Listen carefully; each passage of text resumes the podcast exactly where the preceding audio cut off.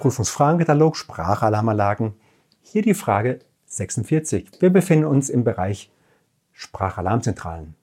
Die Frage ist, in welcher Betriebsart nach DIN VDE 0833 Teil 4 kann die SAZ, also Sprachalarmzentrale, arbeiten? Vier mögliche Ideen gibt es und eine Antwort ist richtig. Erstens Wartungsbetrieb, zweitens Abnahmebetrieb, drittens Veranstaltungsbetrieb, viertens nicht automatischer Brandfallbetrieb. Welche Meinung hast du? Unsere Meinung ist viertens im nicht automatischen Brandfallbetrieb. Vielen Dank.